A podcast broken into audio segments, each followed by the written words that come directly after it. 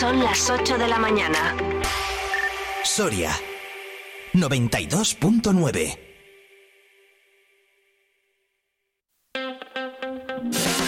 Vive la mañana Soria con Alfonso Blasco.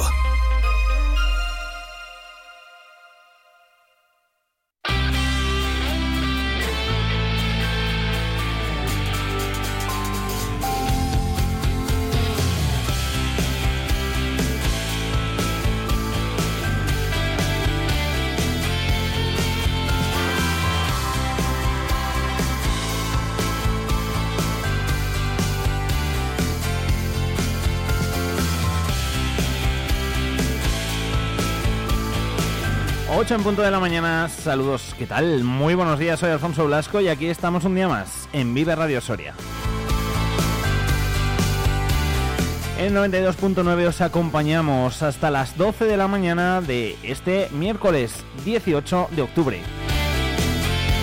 Un miércoles en el que Soria amanece con termómetros que marcan los 13 grados ahora mismo aquí en la capital, eh, con lluvia a esta hora aunque irá remitiendo conforme el día. Tampoco va a variar mucho, ¿eh? de estamos a, a esta hora a lo que vaya a suceder durante el resto de la jornada y a lo que va a pasar también durante los próximos días. Enseguida repasamos más en profundidad esa información del tiempo y también nos contamos las noticias más destacadas de la jornada.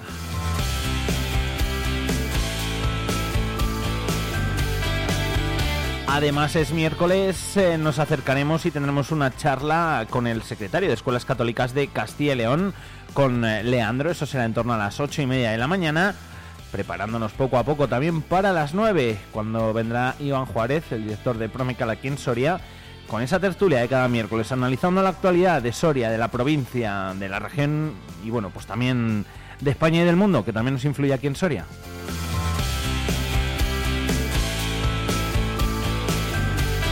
Más cosas las que tenemos preparadas a lo largo de esta mañana para acompañaros, como decimos, hasta las 12. Nos acercaremos también hasta la Cámara de Comercio de Soria para conocer esa iniciativa de Regala Soria, esas tarjetas que nos explicará el presidente de la entidad comunal, Alberto Santamaría.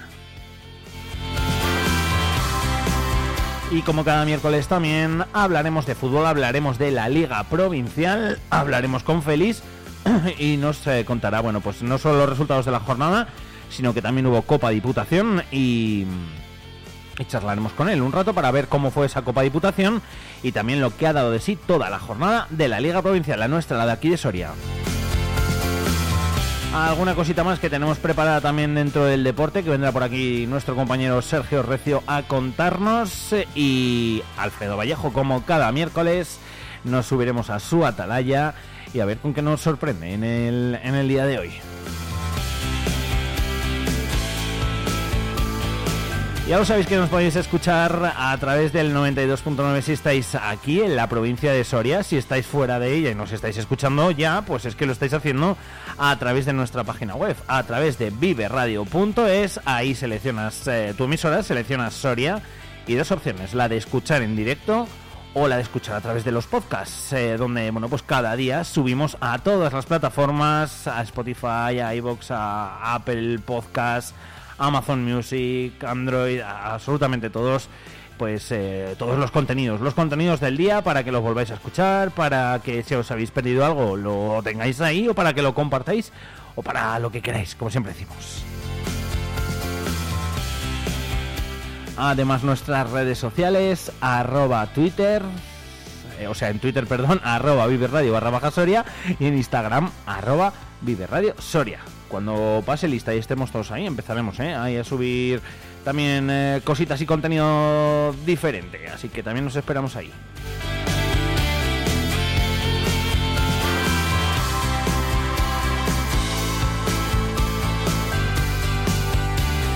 Desde ya también nuestro teléfono al que nos podéis eh, plantear cualquier tema, sugerencia, dedicatoria, canción, lo que queráis a través de WhatsApp 680 93 68 98.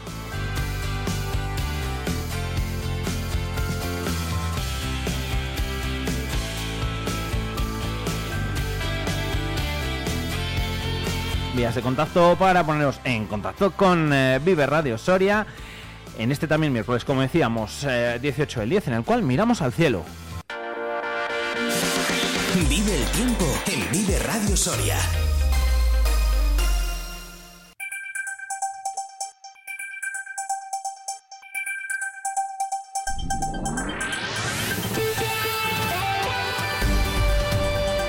Soria amanece con termómetros que ahora mismo marcan en la capital los 13 grados centígrados. Para saber qué tiempo vamos a tener hoy nos acercamos hasta la Agencia Estatal de Meteorología. Laura Vila, buenos días. Buenos días, hoy el cielo está nuboso, cubierto con precipitaciones de madrugada que serán más débiles y dispersas durante el día y no se descartan brumas o bancos de niebla en zonas de montaña. El viento es del suroeste con probables rachas fuertes y las temperaturas máximas bajan y marcarán 21 grados en Soria, en Almazán y en Burgo de Osma, ciudad de Osma y 20 grados en Olvega. Es una información de la Agencia Estatal de Meteorología. Gracias Laura Vila. El resto de la semana también va a llover. ¿eh? De momento es lo que nos dice la Agencia Estatal de Meteorología. Se esperan lluvias también el jueves, el viernes.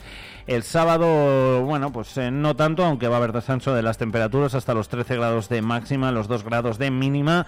Y el lunes de la semana que viene también podría seguir lloviendo. Bueno, viene bien para la micología, entre otras cosas.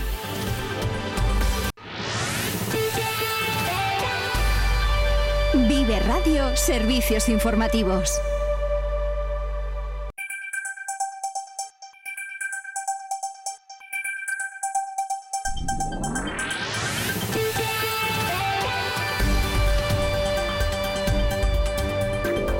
Desde ayer la unidad de rehabilitación psiquiátrica del Hospital Virgen del Mirón retoma su actividad. La reapertura viene acompañada de un nuevo modelo asistencial conforme a las necesidades estudiadas y a lo acordado con los profesionales. Se opta por un sistema de hospitalización parcial en horario de lunes a viernes de 8 a 15 horas. Yolanda de Gregorio es delegada territorial de la Junta de Castilla y León en Soria. En base a esa falta, que era la misma que había en el momento de que ocurrió este verano, lo que hay que poner de manifiesto es que son los profesionales los que han considerado que era necesario llevar a cabo un nuevo modelo asistencial de rehabilitación psiquiátrica. Ese nuevo modelo no opta a que las personas, y no es un obstáculo, a que si los profesionales consideran que hubiera que llevar a cabo ingresos a las personas que ahora mismo tengan esta patología, se llevaría a cabo su ingreso, y lo que se han priorizado y han considerado que es necesario necesario que en esta rehabilitación psiquiátrica uno de los objetivos fundamentales es consensuar y ver que realmente las personas ahora mismo que tengan esta patología o resulten afectados puedan seguir en la unidad de convivencia de sus casas, con sus familias,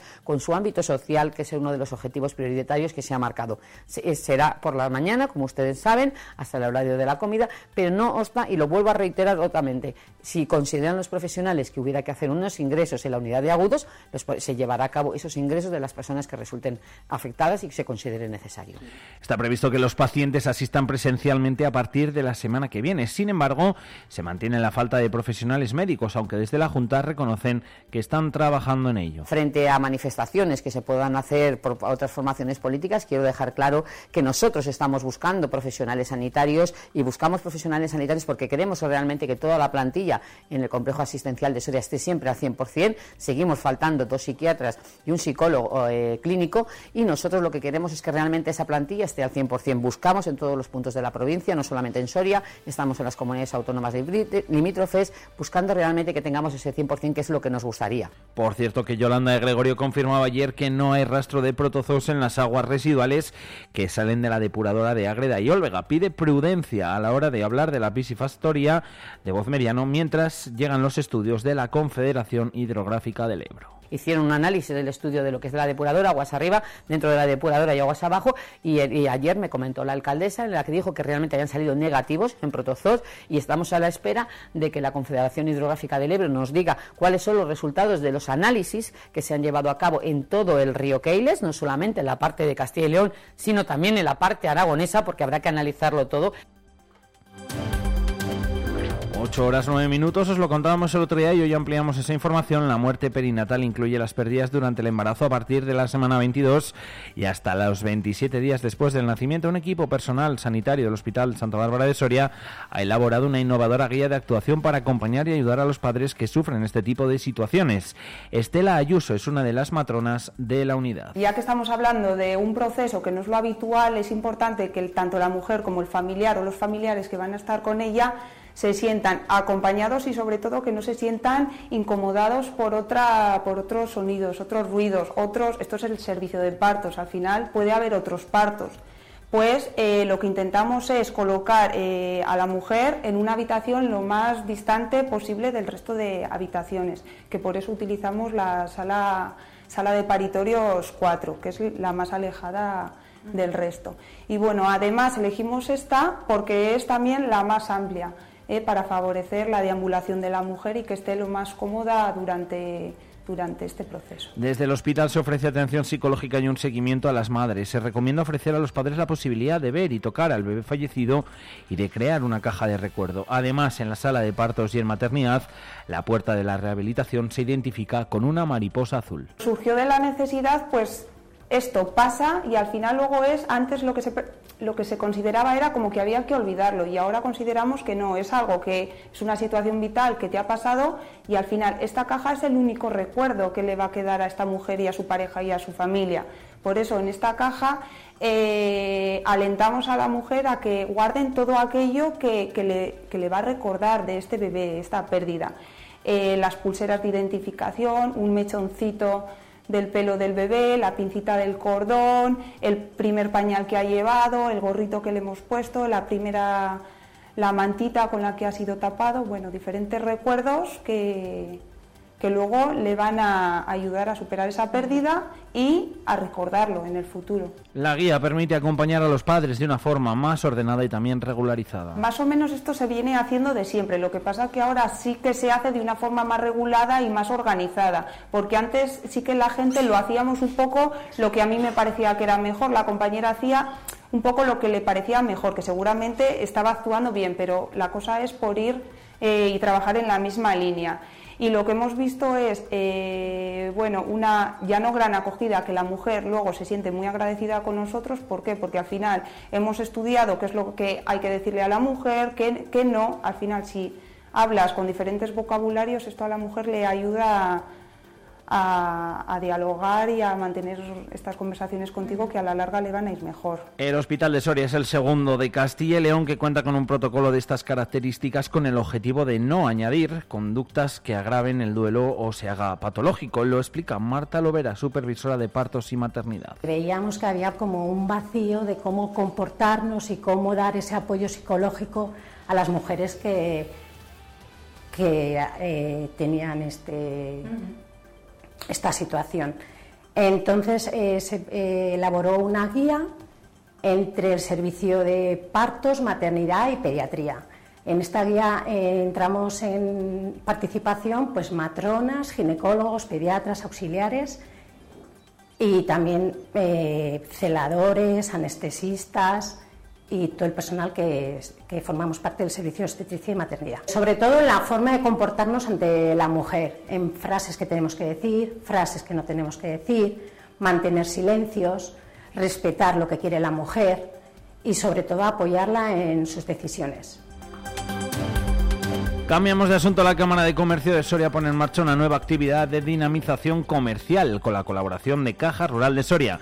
Se trata de Regala Soria, una campaña para fomentar el consumo local a través de un sistema de tarjetas que las empresas que lo deseen pueden repartir entre su personal. Alberto Santamaría es el director de la Cámara de Comercio en Soria. Realmente estamos viendo, o se ve ¿no? desde hace tiempo ya, el, peligro ¿no? que, al que se enfrenta o que se afronta el, pequeño comercio, ¿no? pues por, sobre todo por el, gran comercio digital, los cambios en los hábitos de, compra en la gente, etcétera.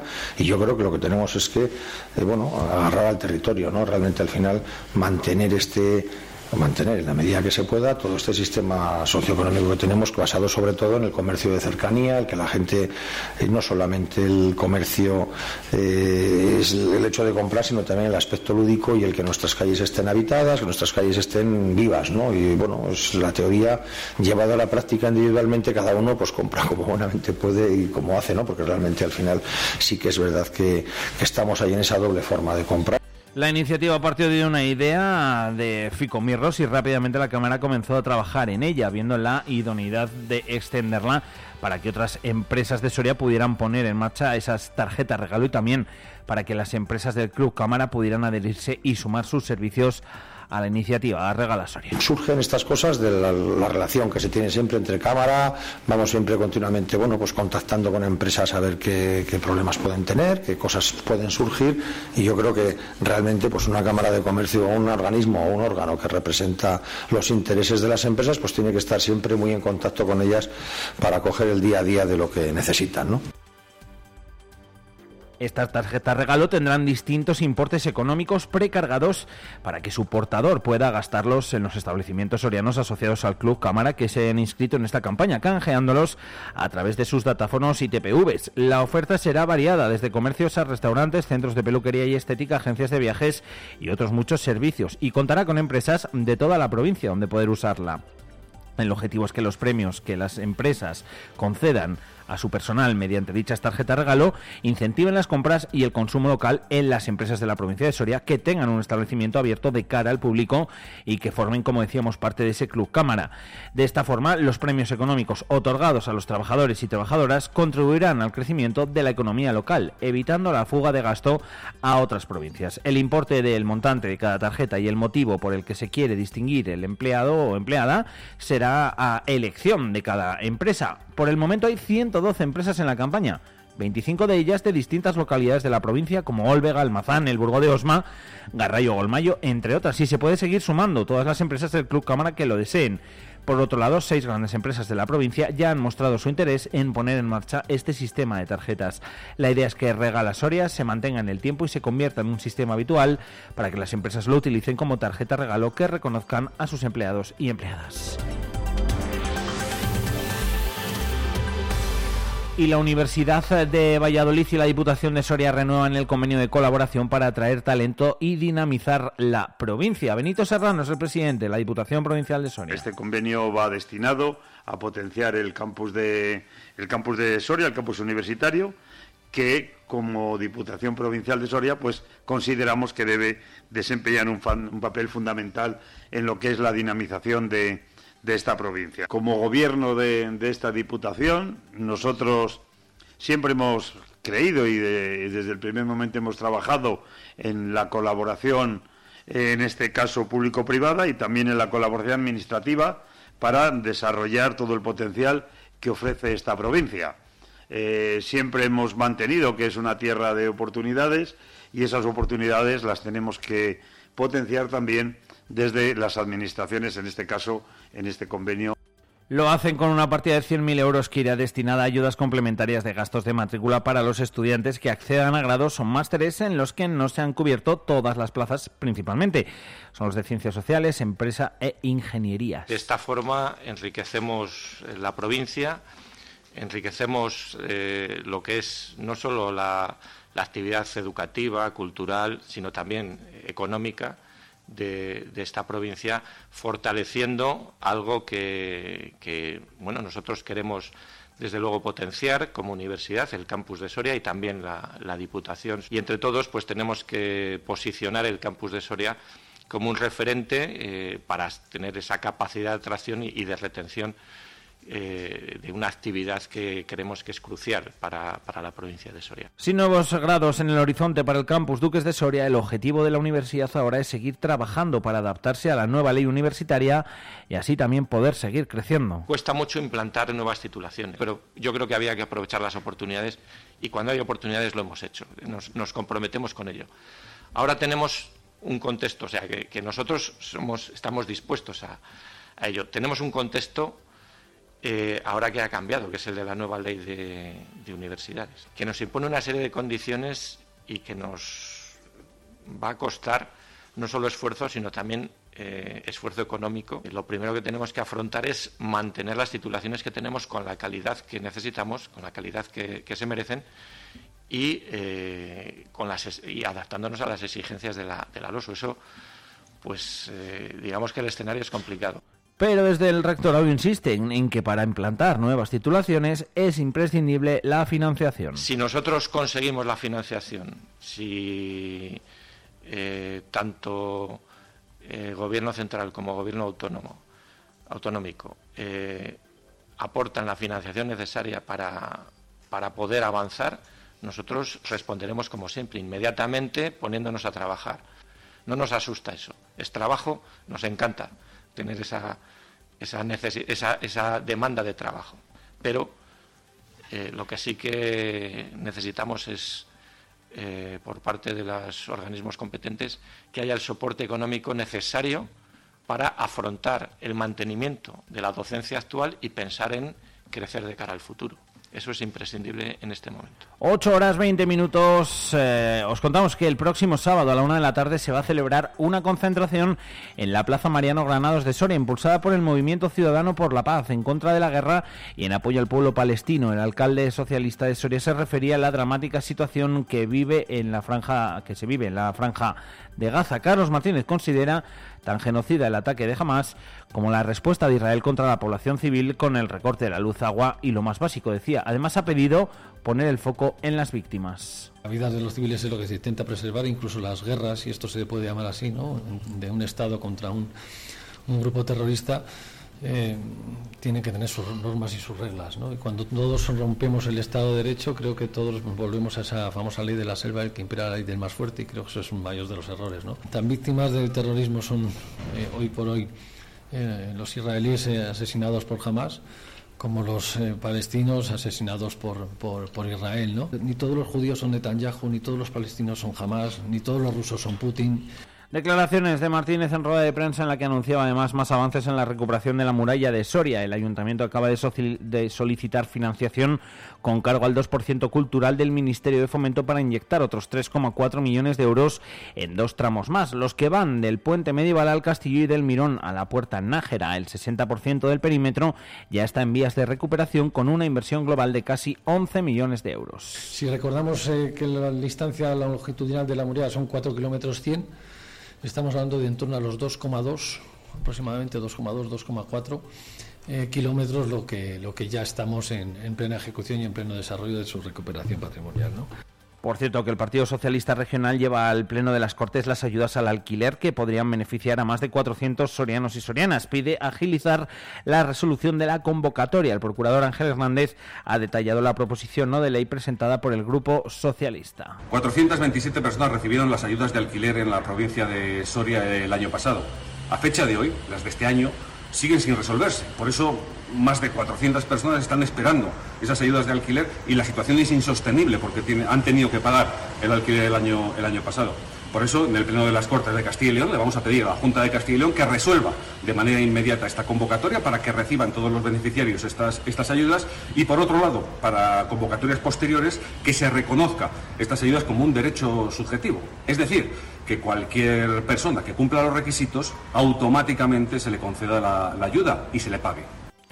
Y ha vuelto Dominga. Dominga no habla solo. La escultura que reconoce a las mujeres mayores y pone el foco en sus mensajes reivindicativos ha vuelto en el día de ayer a su banco de la dehesa. La escultura ha sido restaurada tras ser víctima de los vándalos el pasado 5 de agosto, tan solo un par de meses después de haber sido colocada en la Alameda. La propia ilustradora Elizabeth eh, Justicia tachó de acto lleno de ignorancia el ataque que sufrió la escultura. Cuando vuelva Dominga será un símbolo también de resistencia que al final la gente mayor también lo es, eso decía la ilustradora el pasado mes de agosto, y es que la escultura se ha convertido en un personaje indispensable del Parque de la Alameda de Cervantes, tantos así que muchos vecinos de Soria, además de condenar el ataque por redes sociales, se acercaban en el día de ayer para volverse a hacer las fotos con ella.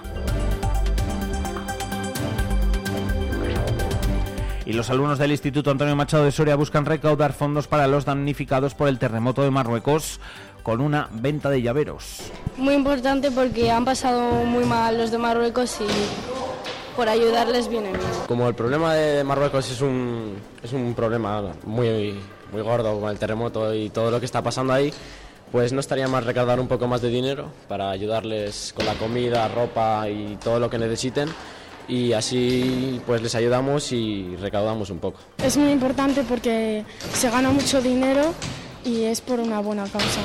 Además, junto a los departamentos de dibujo y educación física han organizado un torneo de fútbolín benéfico. Los han estado escuchando. El dinero que consigan será entregado a los canales que Cruz Roja tiene habilitados para colaborar con la causa. Daniel López es uno de los profesores de educación física del Antonio Machado. Ha surgido una idea con los chicos tras el terremoto de Marruecos. Eh, para unir un poquito ideas de, varios departamentos y que además ellos se involucren, que en este caso es la clave de todo a la hora de, en este caso, recaudar dinero y vía Cruz Roja, pues eh, hacérselo llegar. La idea es que no solo Javi o yo nos movamos, sino que ellos también, a través de venta de llaveros hechos con la máquina 3D o el campeonato de futbolín, pues, pues se muevan y trabajen y entiendan que lo que hacemos aquí no es solo contenidos de libros, sino que todo tiene su extrapolación a, a causas, en este caso, benéficas. Y, está muy guay. Al día crean unos 50 llaveros y tienen como objetivo vender 500 hasta el mes de diciembre. El profesor de dibujo Javier Arribas explicaba que es una forma de colaborar con la causa solidaria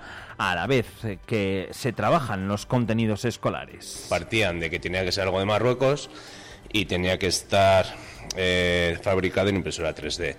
Tenía que aguantar y tenía, habíamos pensado un llavero porque era lo más viable para la venta. ¿no? Entonces, eh, partiendo de, de la estrella de la bandera, en un principio habíamos pensado jugar con un corazón rojo de la bandera y la estrella, pero bueno, era inviable porque los dos colores se nos complicaban. Bueno, se nos ocurrió meter el corazón ahí en el centro y darle el armazón con el círculo para que nos pudiera servir para poner una anilla y a llevar. Y nosotros dentro de los contenidos tenemos eh, la parte de diseño.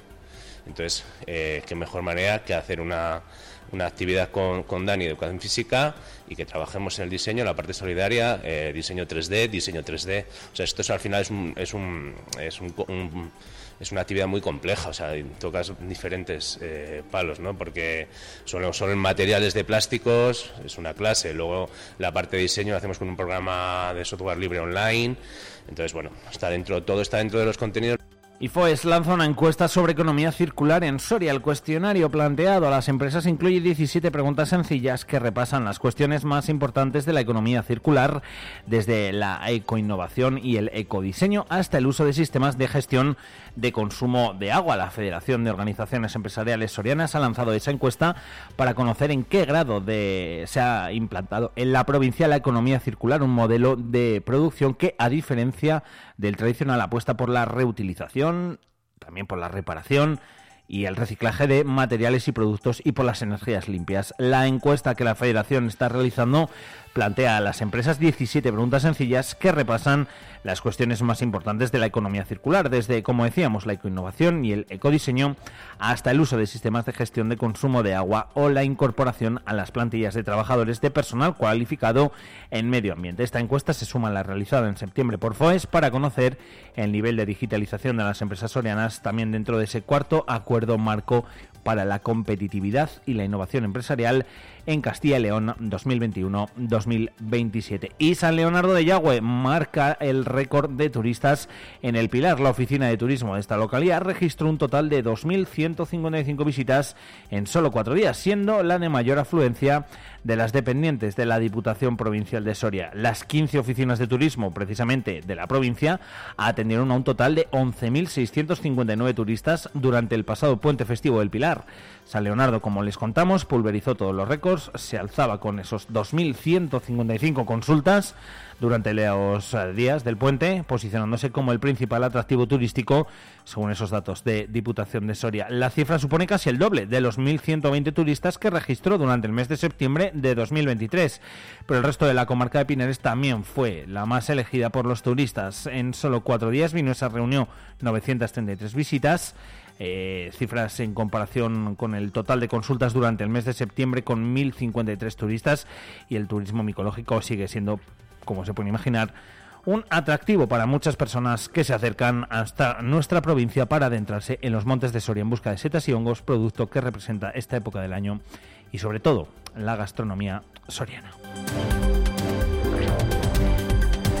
En deporte, el grupo ERCE recibe a partir de las 7 y media de la tarde a Guaguas en otro partido de Superliga. Los celestes buscan acabar con la imbatibilidad del equipo canario y cobrarse su venganza tras caer en la Supercopa. Alberto Toribio pretende que sus jugadores puedan competir con un equipo que sobre el papel es superior, pero que sufre cuando a los finales de set son igualados. Es un partido de aguantar mucho, en, sobre todo en, lo que es el, primer, los dos primeros tercios del set. ¿no? Al final el objetivo tiene que ser intentar llegar al final eh, igualados y en esas situaciones Eh, si cogemos como ejemplo lo- el partido de Supercopa, pues eh, conseguimos la victoria en dos sets. Sin embargo, los que ganaron ellos, eh, bueno, los ganaron con mucha diferencia, con lo cual yo creo que esa es eh, una de las claves, ¿no? El ser capaces de aguantar la presión que hacen ellos con el saque y bloqueo, que es muy alta, eh, con sacadores eh, muy contundentes y, y, bueno, pues con, bloqueadores también.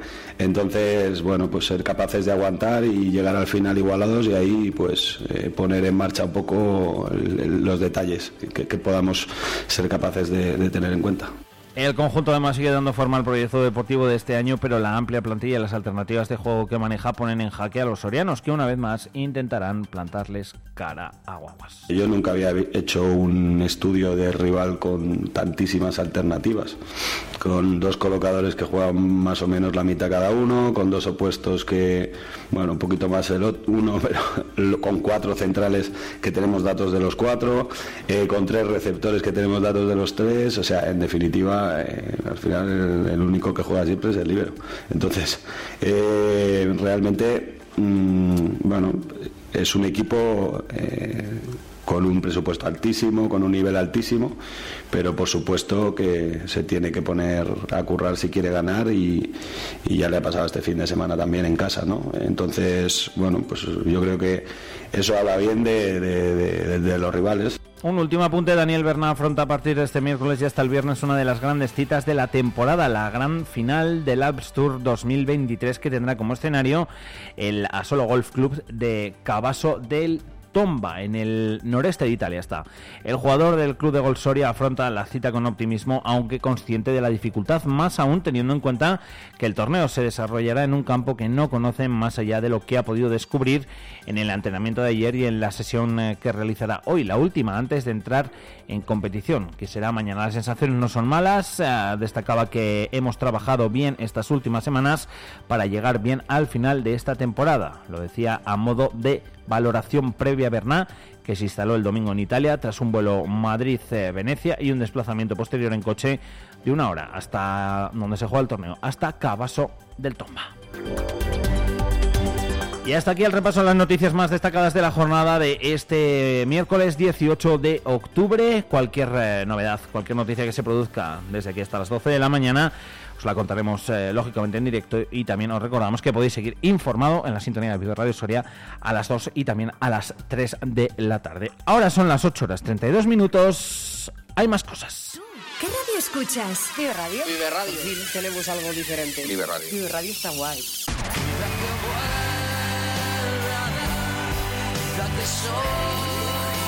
Vive Radio.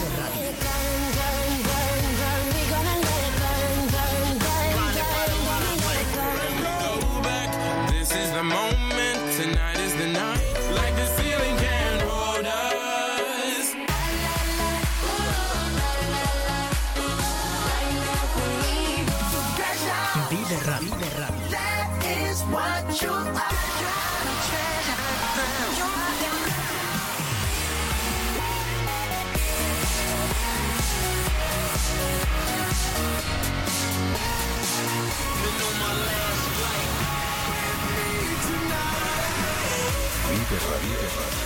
Siempre música positiva. La música que más me gusta es la que escucho en Vive Radio.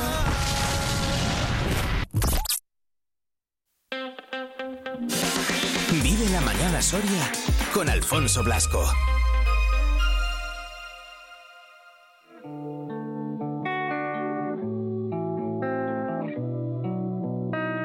I've been lost in your eyes all afternoon.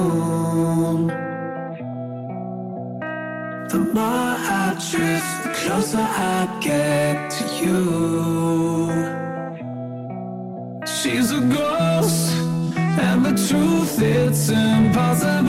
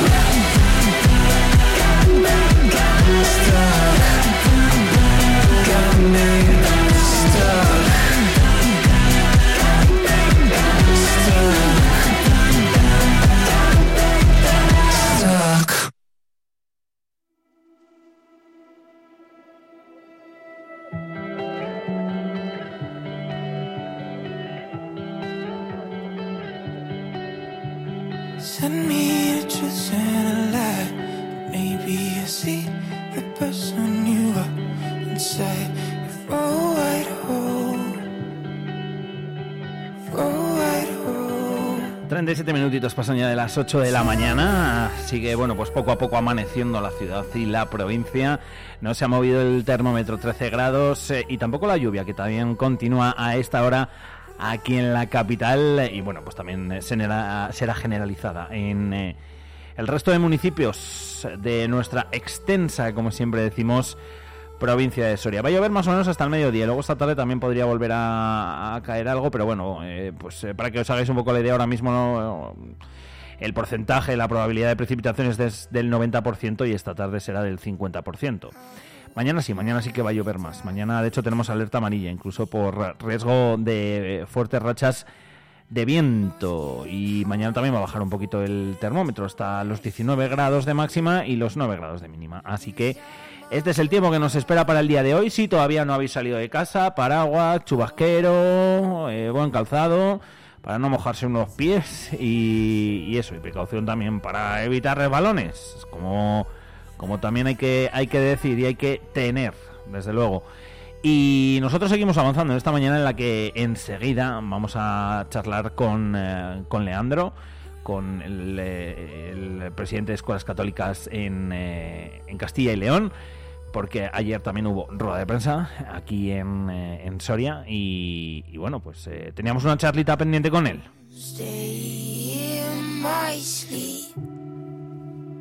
Release me from the.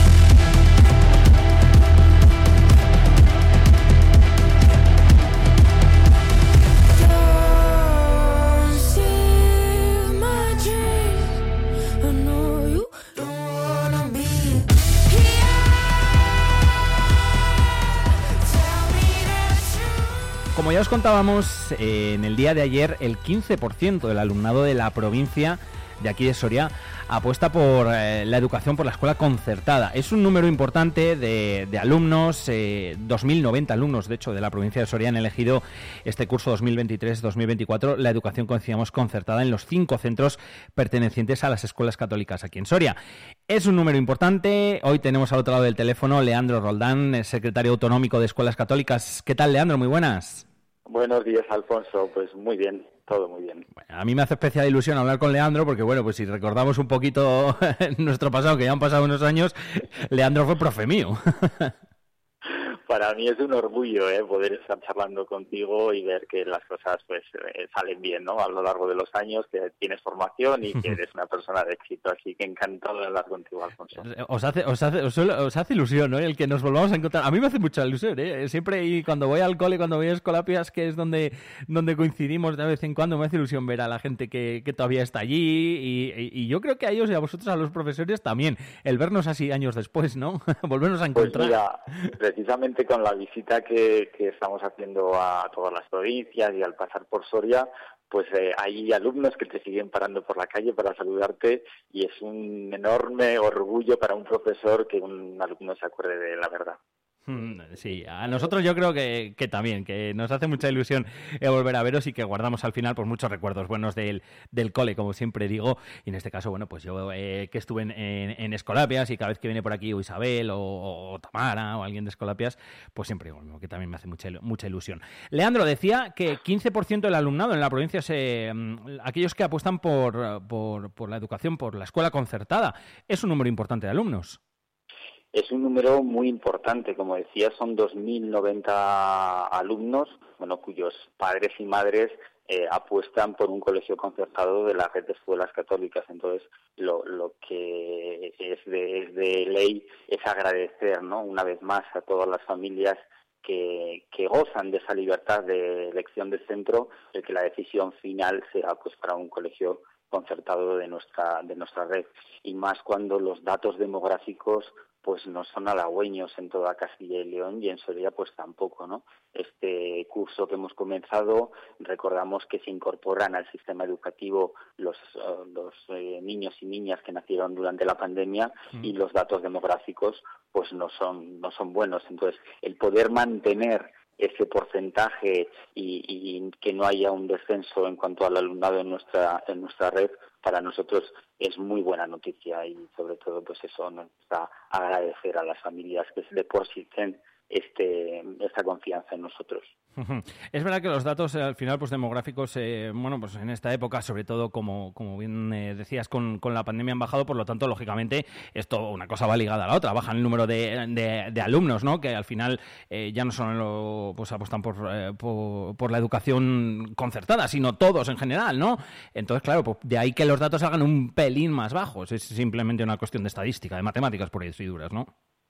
Sí, de- además hay que recordar que en el resto de Castilla y León a nivel autonómico, pues la red de, centros concertados de escuelas católicas supone más o menos el 30%. Entonces, bueno, pues en, en Soria el número de centros concertados es, es menor, como decía, son, son cinco centros, de ahí el que, el que se quede en el 15% de representatividad en cuanto al, al alumnado total. Pero bueno, es una cifra muy importante y tanto la red pública como la red concertada, que ambas deben ser consideradas complementarias, pues aportan ¿no? ese granito de arena en la labor educativa y en conseguir esos niveles de excelencia educativa que tenemos en, en Castilla y León y que en Soria pues me consta que son todavía más altos, ¿no? Si caben. Eh, mm, pasa mucho, Leandro, que es un poco, bueno, pues aquellos que hemos ido a, un colegio católico, a la escuela concertada, luego a nuestros hijos eh, los llevemos al, mismo colegio. Porque el caso, por ejemplo, de, de Escolapias, me remito a Escolapias porque es lo que más conozco de cerca, ¿eh? sin lógicamente menospreciar a, a los otros cuatro restantes de aquí de Soria. Eh, pero es como que es un poco así como de tradición, ¿no? De los que hemos ido ahí, pues luego a los hijos intentan llevarlos allí, etcétera, etcétera. Sí, sí que es verdad. Ayer precisamente hablaba sobre cómo había ido la, la admisión, que bueno, pues a día de hoy todavía sigue abierta, siguen llevando alumnos en periodo excepcional a, a los centros y es muy es curioso, ¿no? Como esos padres y madres que han ido a un colegio concertado católico pues intentan que sus hijos eh, tengan plaza en, el- en el mismo centro o a lo mejor en el centro de, de su pareja, ¿no? Pero bueno, pues es, es también muy satisfactorio, ¿no? El ver que, que los antiguos alumnos pues tienen buen recuerdo de su centro y quieren lo mismo para, para sus hijos. Es muy importante el tener eh, asociacionismo en los centros, tanto de cuando están los, los estudiantes en ellos, como tener una buena asociación de exalumnos, ¿no? Y hacer, seguir manteniendo esos lazos a través de la comunidad educativa. Entonces, bueno, pues eh, sí, es un, es un placer, ¿no? Cuando, cuando ves antiguos alumnos que, que llevan a sus, a sus niños a, o niñas a los colegios. Este curso además viene marcado por, por esa LOMLOE, de la cual también hemos hablado en alguna ocasión. Es la nueva ley, ley educativa, la nueva ley de educación. Yo ya con esto de las leyes de educación, Leandro, me pierdo. Tengo que ser sincero. Tengo como un Pues poco no. la, la sensación de que casi, casi cada, cada año o cada dos años hay una. No me extraña que, que tú te pierdas. Imagínate cómo, cómo es la tarea educativa del profesorado que cada, cada cambio de gobierno afrontan una nueva ley. Para nosotros este, este curso ya supone la implantación total de la nueva ley, puesto que se introduce plenamente en los cursos pares y bueno, pues el año pasado supuso una gran carga de trabajo a nivel docente y a nivel organizativo, pues porque hubo grandes cambios en las programaciones, en la evaluación y mucho trabajo burocrático para los profesores y para y para los docentes. Y entonces, bueno, pues este año al abrirse también al, al avanzar en los cursos pares, pues va, van a tener que seguir trabajando. Para nosotros la LONLOE supone una, una ley que se impuso, además en, precisamente en época de, de pandemia, se impuso sin ningún consenso, sin ningún tipo de negociación y, y bueno, pues eh, en aquel momento eh, formamos parte de plataformas en contra de la, de la nueva ley y porque desde nuestro punto de vista pues limita la libertad que tienen las familias a elegir centro o discrimina claramente a la enseñanza concertada. Eh, nuestra nuestra opinión en cuanto a ese vaivén de leyes educativas que dependen del gobierno de, de turno es que bueno pues luchar porque se pueda conseguir un pacto educativo entre todos los, los actores del sector ¿no? y que permita pues de una forma consensuada eh, hacer futuras transformaciones porque porque un sistema educativo es algo vivo y algo que, que no tiene por qué no cambiar pero bueno pues que, se haga de forma consensuada que se trabajen los aspectos que son intocables dentro de la educación y que estos cambios no, no puedan depender de cambios de gobierno ¿no? entonces bueno pues eh, es, una situación complicada la que se la que se vive en los centros con, con este, esos cambios continuos de, leyes educativas incluso en el pasado se ha dado dado la situación que ha habido aviso de cambio de ley y al final la ley se ha quedado Sí, en, el cajón. Entonces bueno pues pues eh, en esa situación tienen que trabajar tanto los los centros como los profesores. Claro, yo entiendo que al final, como, como bien dices, que bueno, pues que la educación lógicamente eh, evoluciona y, cambia al igual que pues cambia el mundo, ¿no? En, todos los aspectos, lógicamente. Lo que pasa es que también pues se vuelve un poco loco, permíteme la expresión, a profesores y alumnos y a familias, ¿no? Incluso que al final, bueno, pues sí que lógicamente cuando tienes a tus hijos estudiando, pues eh, dices, por lo menos te interesas, ¿no? Y dices, ¿esto cómo me afecta? ¿En qué me afecta? ¿O qué es lo que cambia? Eh, no solamente quienes están afectados son, son los profesores de los centros, también las familias, ¿no? Que se tienen que imbuir del nuevo sistema educativo, de la, de la nueva ley, ver cuál va a ser el futuro de sus, de sus hijos. Eh, a día de hoy, pues hay temas pendientes todavía que sean, que se van a retrasar en el tiempo, como puede ser algo que todos los los finales de curso inquieta incluso en comienzo de curso de bachillerato no inquieta a los alumnos y a las familias. Estoy hablando por ejemplo de cómo va a ser la nueva EBAU que de momento Claro. se aplaza y va a seguir sin cambios hasta el curso 24-25 pero bueno son inquietudes que tienen las familias que tienen los centros y que tienen los los padres. Nuestro nuestra opinión en este sentido de, de la EBAU es que debería haber un examen único para toda España y que bueno pues que pusiera en valor el esfuerzo que hacen nuestros estudiantes y la calidad educativa que tenemos en nuestra en nuestra región ¿no? con la aportación de todos de todos los centros pero bueno pues sí es inestabilidad Sí, es, es buena palabra para, para definirlo. Oye, Leandro, eh, ahora mismo, ¿en, ¿en qué trabaja Escuelas Católicas? Porque al final son 174 centros escolares, en Castilla y León hablo, eh, 98.000 alumnos, eh, son muchos, ¿no? Aquí hay trabajo Bueno, diario. es una buena representación del sector educativo. Como, como te digo, somos el 30% del alumnado de toda la comunidad, son 174 centros educativos y por lo que trabajamos pues es en la consecución de mejoras continuas para, para la red concertada, ¿no? Que sea que siga trata, siga siendo tratada por la administración educativa con igualdad, tal y como nos, nos está demostrando la Consejería de Educación a través de la de la Junta y bueno pues ir dando pasos en, en, mejoras, ¿no? Eh, yo creo que uno de los de los escollos principales es la financiación de la educación concertada.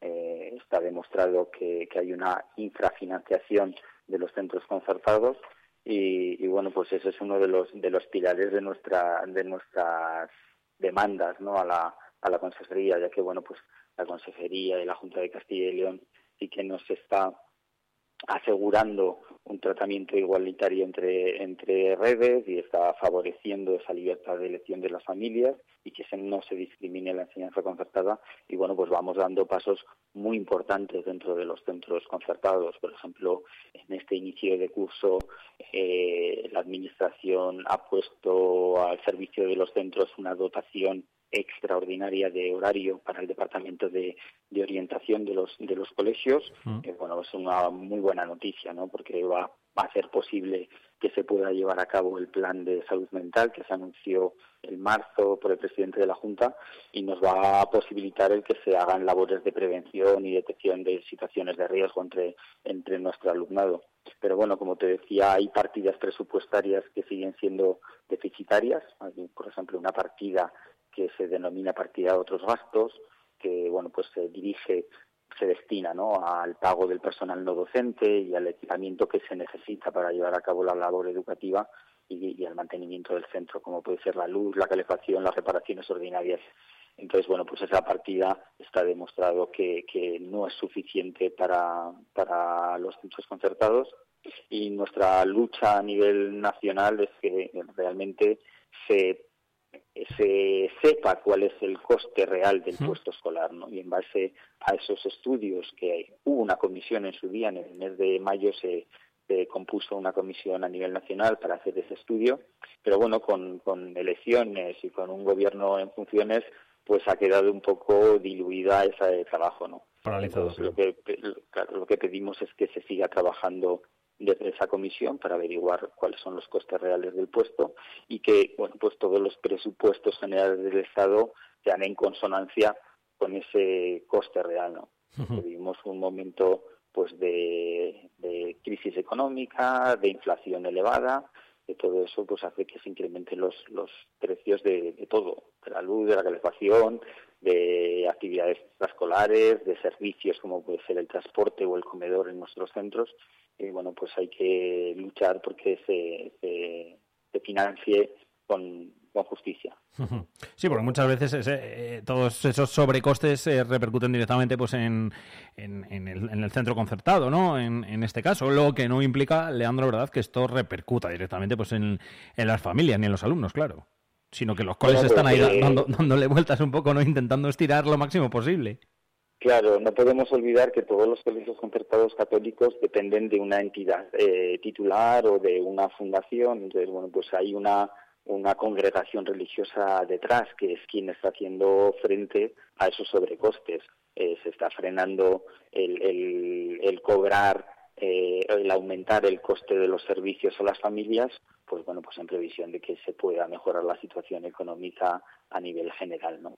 Pero bueno, pues de momento esos esos costes van a cargo de, de los titulares y a sus espaldas. Entonces, bueno, pues una situación gravosa.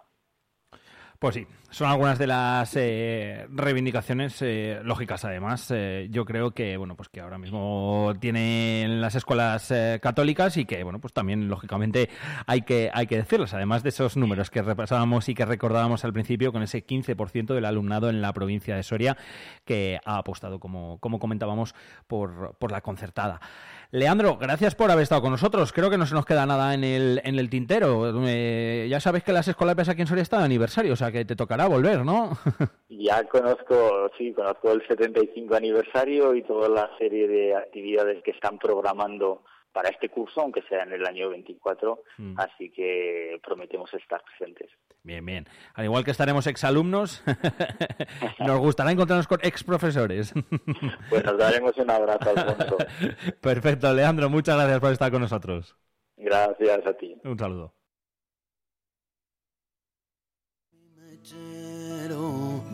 Me asaltan dudas de si te quiero eres tan fría, hay como el agua que baja libre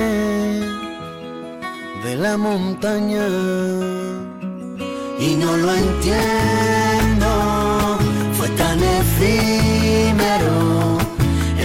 8 horas 55 minutos les damos eh, las eh, gracias a, a Leandro por habernos atendido, por haber estado aquí también un ratito en esta mañana de miércoles eh, 18 de octubre. Sigue medio lloviendo, ¿eh? Mm, Desde que hemos amanecido y durante esta noche está, bueno, pues llovisqueando un poquito por aquí, por, eh, por toda la ciudad, por todo Soria.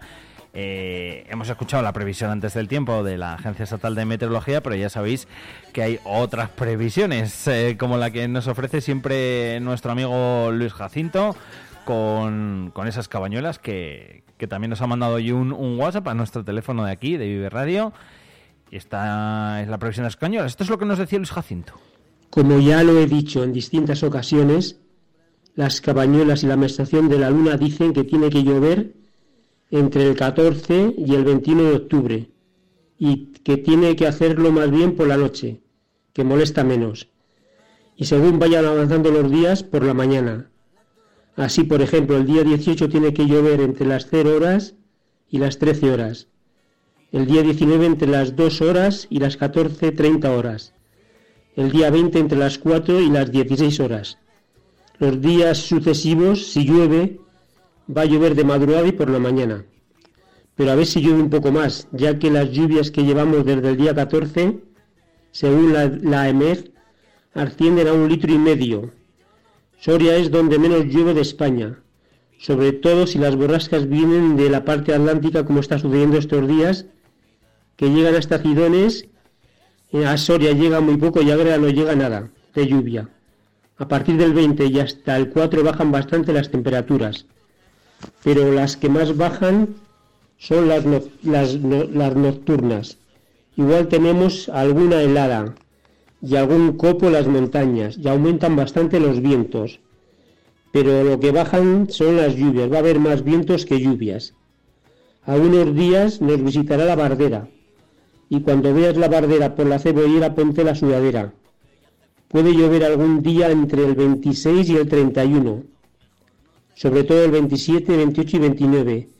Y si llueve tiene que hacerlo por el día, que fastidia más. Ah, importante, terremotos o erupciones volcánicas del 26 al 5 de noviembre. A ver cómo se comporta la placa de San Saturio y el Moncayo que últimamente está muy nervioso. Y del 5 al 13 de noviembre suben un poco las temperaturas, sobre todo las diurnas. Tendremos unos días de veranillo de San Martín. Dice el refrán, el veranillo de San, de San Martín dura tres días y fin. Y otro de el 10 de San Martín, el día 11, a Santa Isabel, veranillo es. El veranillo de San Martín suele durar pocos días. A ver si nos sorprende y dura como el veranillo de San Miguel. No creo. Ah, los meteorosensibles dicen que tiene que llover también mañana o pasado. Y lo mismo dicen las urracas. Te prometo que yo seré quien Bueno, pues veremos, veremos a ver si se cumple esa predicción también de las cabañuelas que nos manda Luis Jacinto, al cual le damos las gracias, lógicamente, por acordarse de nosotros y también por, eh, por mandárnoslo, por, por compartir también esa manera diferente de predecir el tiempo que, que es las cabañuelas. Que no cortaré más flores solo por adornar otras. Que confundirás tus manos con las mías. Yo te prometo, amor, que eres lo más bonito que he visto en mi vida. Yo podría prometerte el mundo. Tú prométeme una madrugada. Son casi las 9 de la mañana, así que enseguida vamos a dar paso también a nuestro compañero, el director de Promecal aquí en Soria, Iván Juárez, con esa tertulia, como cada miércoles analizando toda la actualidad de Soria, de la provincia, de Castilla León, y como no podía ser de otra forma, también de lo que pasa en España y en el mundo, que, que pasa muchas cosas.